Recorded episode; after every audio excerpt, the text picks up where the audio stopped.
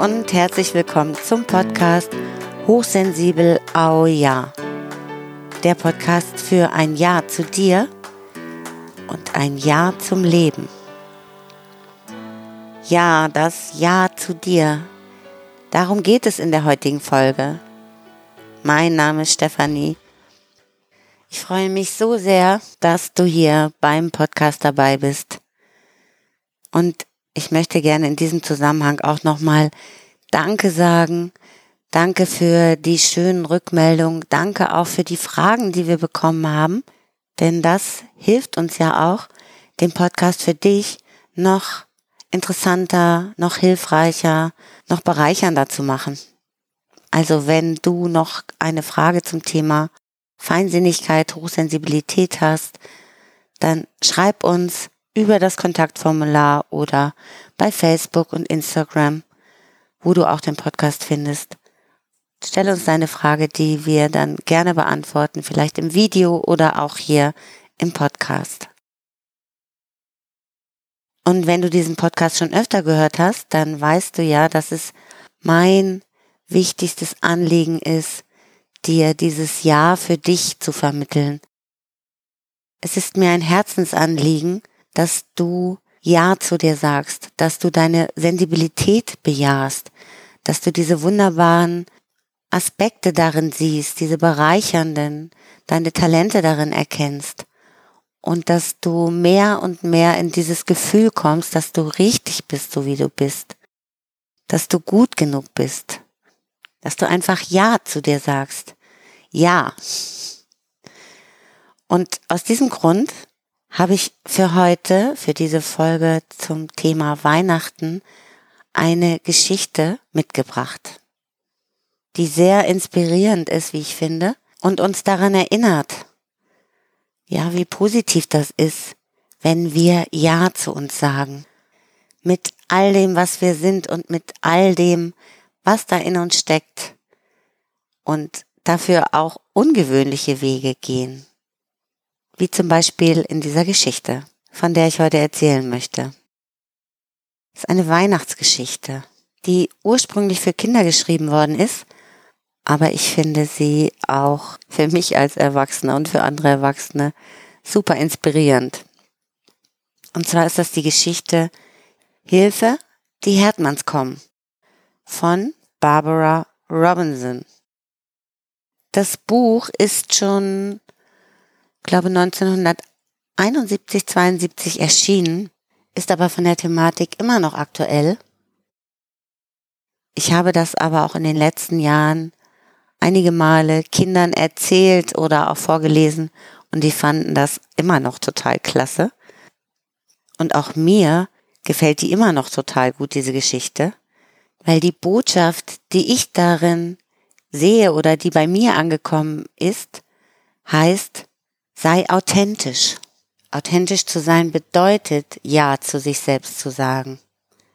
Das zu leben und das zu sein, was du bist. Die Botschaft geht noch weiter. Und wenn du authentisch bist, dann wirst du etwas Großartiges erschaffen. Dann wirst du auch andere Menschen ganz tief berühren. Davon handelt diese Geschichte. Ich weiß nicht, ob du sie kennst. Vielleicht hast du sie auch schon früher mal gehört. Bei mir war es so, dass meine Mutter damals immer an Heiligabend extra für uns das Radio angestellt hat. Da gab es auf irgendeinem Sender jedes Jahr am Heiligabend dieses Hörspiel Hilfe, die Herdmanns kommen. Und ich habe das schon als Kind geliebt und deshalb verbinde ich natürlich besondere Erinnerungen auch damit, dieser Weihnachtszeit und ich hoffe jetzt, dass auch dich diese Geschichte inspiriert, berührt und erfreut, wie sie das bei mir immer noch tut. Es geht also in dieser Geschichte um die Herdmanns. Das sind sechs Kinder und ich werde dir jetzt einfach mal einen kleinen Teil davon vorlesen, damit du einen Eindruck davon bekommst, um was für Kinder es sich hier handelt. Die Herdmann-Kinder waren die schlimmsten Kinder aller Zeiten. Sie logen und klauten, rauchten Zigarren, sogar die Mädchen, und erzählten schmutzige Witze. Sie schlugen kleine Kinder, fluchten auf ihre Lehrer, missbrauchten den Namen des Herrn und setzten den alten verfallenen Geräteschuppen von Fred Schumacher in Brand. Das Gerätehaus brannte nieder bis auf den Grund. Und ich glaube, das überraschte die Herdmanns. Sie setzten ständig irgendetwas in Brand. Aber es war das erste Mal, dass sie es schafften, ein ganzes Gebäude niederzubrennen. Sie waren wirklich so rundherum schrecklich, dass man kaum glauben konnte, dass es sie wirklich gab. Ralf, Eugenia, Leopold, Klaus, Olli und Hedwig. Sechs magere, dünnhaarige Kinder, die sich nur dadurch voneinander unterscheiden, unterschieden, dass sie verschieden groß waren und an verschiedenen Stellen blaue Flecken aufwiesen, die sie sich gegenseitig beigebracht hatten. Sie wohnten über einer Garage im Westend. Die Garage wurde nicht mehr benutzt. Nur die Herdmanns benutzten sie dazu, die Tür, so schnell sie konnten, auf und zuzudonnern, wobei sie versuchten, sich gegenseitig einzuquetschen. Das war das, was sie unter Spielen verstanden. Und wo andere Leute Rasen in ihrem Vorgarten hatten, lagen bei den Herdmanns Felsbrocken. Und wo andere Leute Hortensienbüsche pflanzten, züchteten die Herdmanns Tollkirschen. Es gab auch ein Schild im Hof mit der Aufschrift Vorsicht, bissige Katze. So, ich denke, du hast einen Eindruck gewonnen von diesen Kindern, die besonders zu der damaligen Zeit, als dieses Buch erschienen ist, wirklich besonders waren, sehr kreativ in ihrem Verhalten und wie es weiter in dem Buch auch beschrieben wird, gänzlich unangepasst. Das heißt, sie versuchen nicht, sich immer wieder anzupassen, um anderen zu gefallen, so wie wir das oft tun. Und ich finde, alleine das ist auch schon eine wunderbare Inspiration. Weiter geht es in der Geschichte darum, dass in dieser Stadt jedes Jahr zu Weihnachten von den Kindern aus der Schule, die auch in dieser Stadtgemeinschaft, Dorfgemeinschaft sind, ein Krippenspiel aufgeführt wird. Und in dem Jahr, was dieses Buch beschreibt, will es der Zufall, dass die Mutter des Erzählers dieses Krippenspiel anleitet, weil die ursprüngliche Anleiterin nämlich krank geworden ist. Und zum ersten Mal erscheinen auch die Herdmanns bei dem Termin zur Vergabe der Rollen für dieses Krippenspiel, weil durch eine Streitsituation in der Schule ein Junge versucht hat, einen Herdmann-Jungen zu ärgern, indem er sagte, er würde immer zur Sonntagsschule in die Kirche gehen, weil da würde es so viel zu essen geben. Und da ist dieser Herdmann-Junge ganz hellhörig geworden, hat seinen Geschwistern Bescheid gesagt, weil die auch nicht immer genug zu essen auf dem Tisch hatten und haben gedacht, da gehen wir jetzt gleich hin, da gibt es was zu essen. Als sie dort ankommen, werden an dem Termin die Hauptrollen für das Krippenspiel verteilt. Und auf einmal völlig unerwartet für alle Beteiligten, finden die Herdmann-Kinder es so attraktiv, diese Rollen zu übernehmen, weil sie die Geschichte, die sie, Weihnachtsgeschichte, die sie zum ersten Mal hören, so spannend finden, dass sie sich für alle Rollen bewerben und alle anderen Kinder nichts dagegen haben, weil sie Angst vor den Herdmannskindern haben und deshalb lieber ihren Mund halten und das akzeptieren. Du kannst dir jetzt vorstellen, dass in dieser Geschichte noch ganz viele Verwirrungen stattfinden und lustige Momente, viele Herausforderungen für alle darin enthalten sind, dass die Herdmann-Kinder jetzt das Krippenspiel an Heiligabend machen werden. Und natürlich vermuten auch alle, dass die Aufführung eine einzige Katastrophe werden wird. Aber es kommt alles ganz anders. Und dazu möchte ich dir jetzt einen Teil des Endes dieser Geschichte vorlesen, wo das Krippenspiel am Heiligabend in der Kirche beschrieben wird. Maria und Josef, also Ralf und Eugenia traten auf. Sie waren nur erst nicht durch die Tür gekommen, weil sie sich gegenseitig aus dem Weg schubsten. Eine Minute lang standen sie einfach da, als ob sie nicht sicher seien, dass sie am richtigen Ort waren. Das lag vielleicht an den Kerzen und den vielen Menschen in der Kirche. Sie sahen aus wie die Leute, die man manchmal in der Tagesschau sieht. Flüchtlinge, die irgendwo an einem fremden kalten Ort wartend herumstehen, umgeben von Pappkartons und Säcken. Plötzlich wurde mir klar, dass es der echten heiligen Familie genauso ergangen sein muss. Einquartiert in einem Stall, von Leuten, denen es egal war, was mit ihnen geschah. Sie konnten gar nicht besonders gepflegt und sauber ausgesehen haben. Sicher hatten sie eher so ausgesehen wie diese Maria und wie dieser Josef. Eugenias Schleier hing schief wie gewöhnlich und Ralfs Haare standen nach allen Seiten ab. Eugenia hatte die Babypuppe bei sich, aber sie wiegte sie nicht in den Armen, wie man es gewohnt war. Sie hatte sie über die Schulter gelegt und bevor sie sie in die Krippe legte, klopfte sie ihr zweimal auf den Rücken. Ich hörte Alice tief Luft holen. Sie puffte mich und flüsterte, ich finde es nicht sehr schön, den kleinen Jesus so zu klopfen, als ob er Bauchweh hätte. Sie knuffte mich noch einmal. Kannst du dir vorstellen, dass er Bauchweh hatte? Ich sagte, warum denn nicht? Und ich konnte es mir wirklich vorstellen. Er konnte Bauchweh haben oder unruhig sein oder hungrig, genau wie jedes andere Baby auch.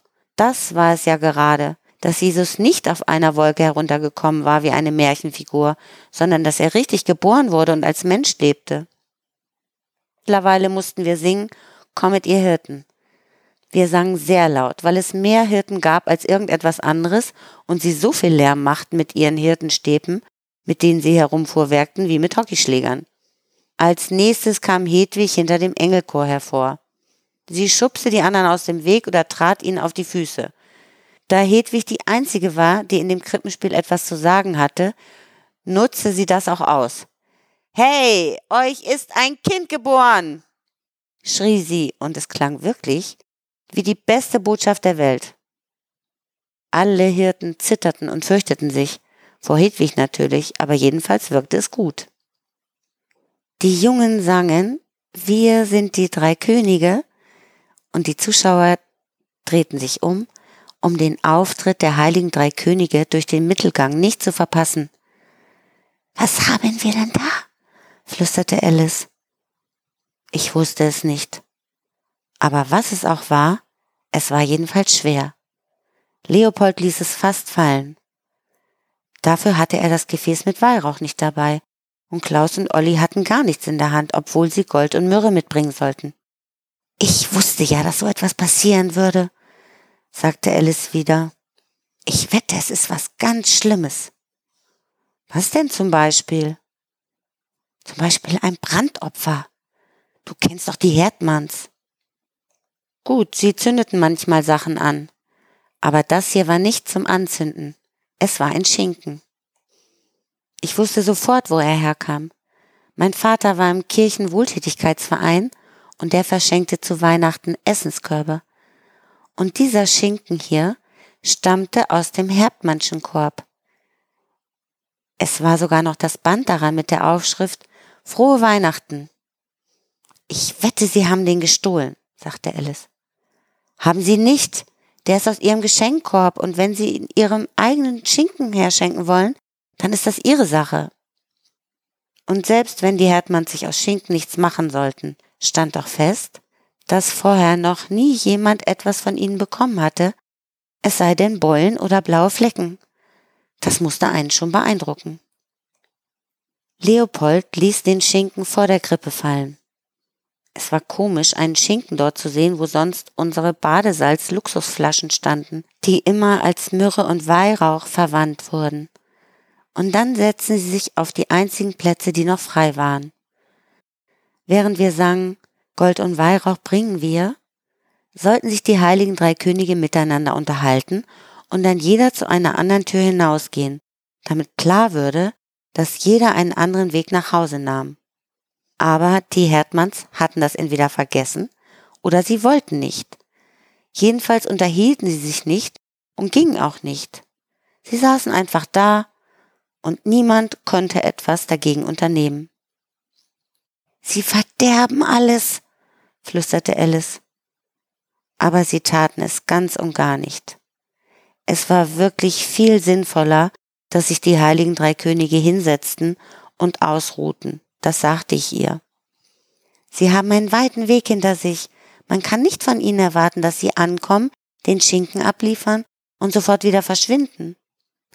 Ich fand, dass die Herdmanns nichts verdarben, sondern im Gegenteil das Krippenspiel um vieles verbessert hatten, indem sie einfach das taten, was ihnen entsprach und ihnen logisch erschien. Gewöhnlich hatte ich, bis wir zu Stille Nacht, heilige Nacht kamen, das letzte Lied, so genug von der ganzen Sache, dass ich das Ende kaum abwarten konnte. Aber diesmal war es anders.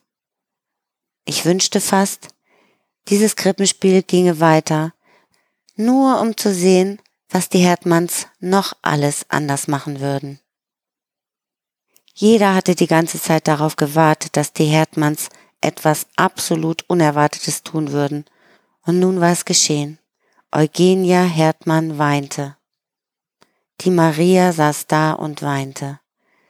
Im Kerzenlicht glänzte ihr ganzes Gesicht vor Tränen, und sie machte nicht einmal den Versuch, sie wegzuwischen. Sie saß nur da, die schlimme, schreckliche Eugenia, und weinte und weinte und weinte. Es war wirklich das beste Krippenspiel, das jemals bei uns aufgeführt wurde.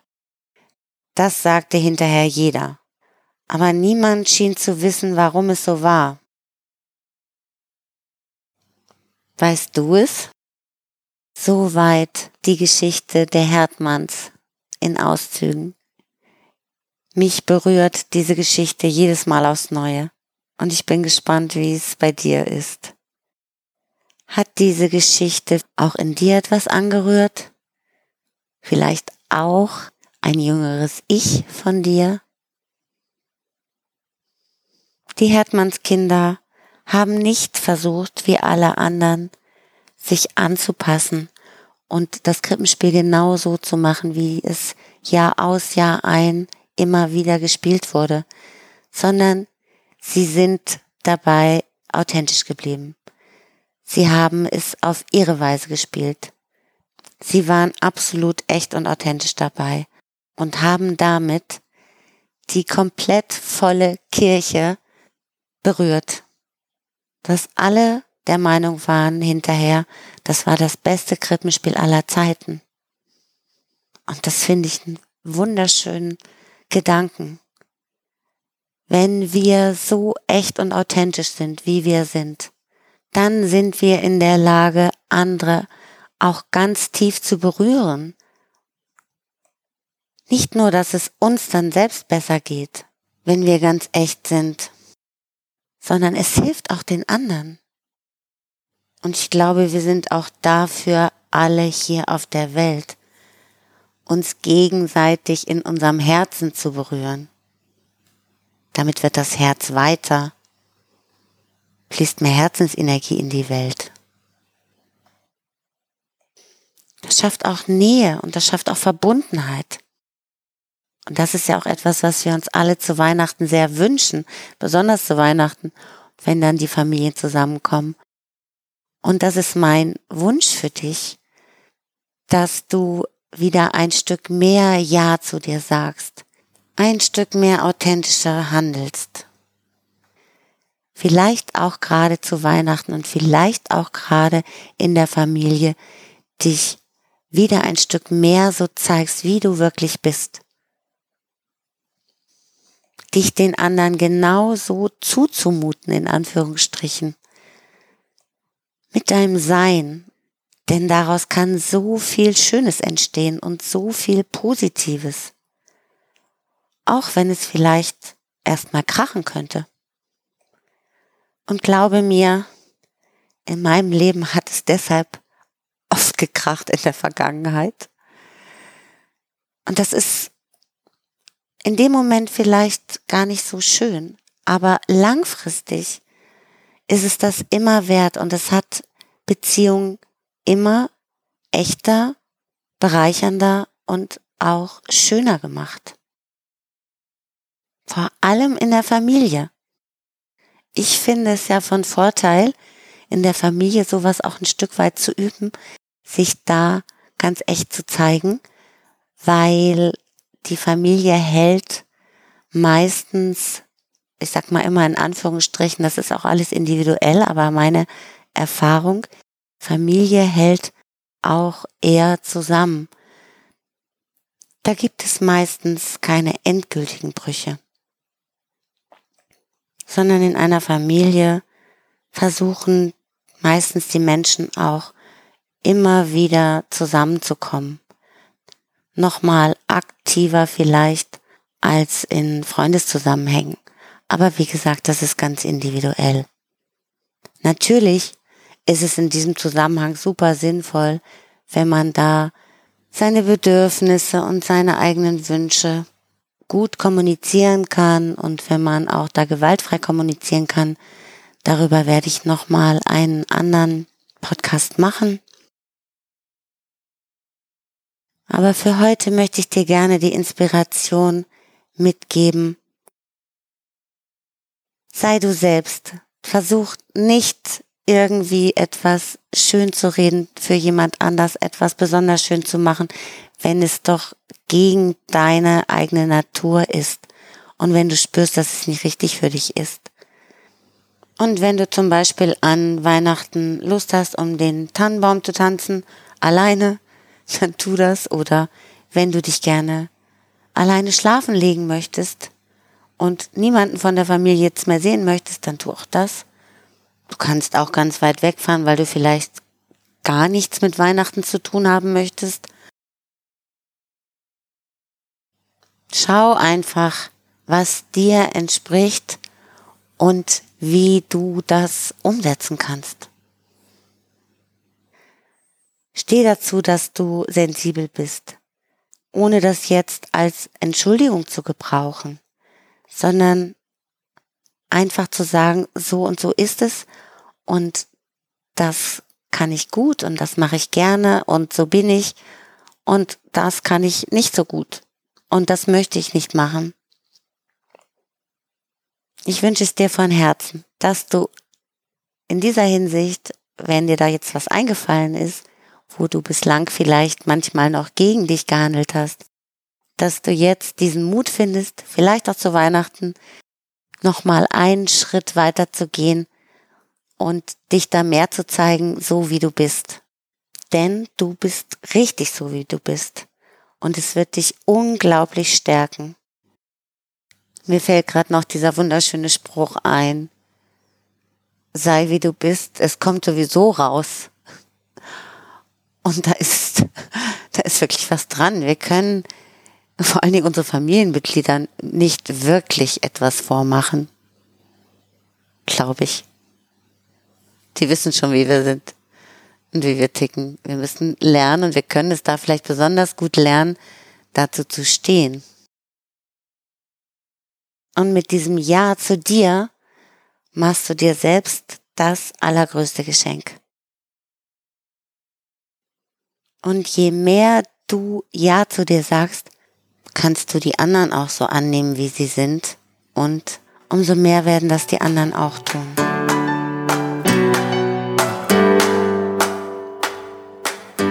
Ich wünsche dir ein wunderschönes Weihnachtsfest oder einfach eine wunderschöne Zeit mit deinen Lieben oder alleine, so wie es für dich stimmig ist, wie du dich wohlfühlst mit einem Ja für dich.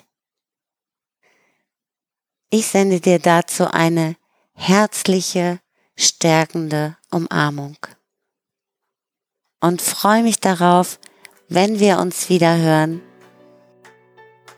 Bis zum nächsten Mal. Alles Liebe für dich. Ciao.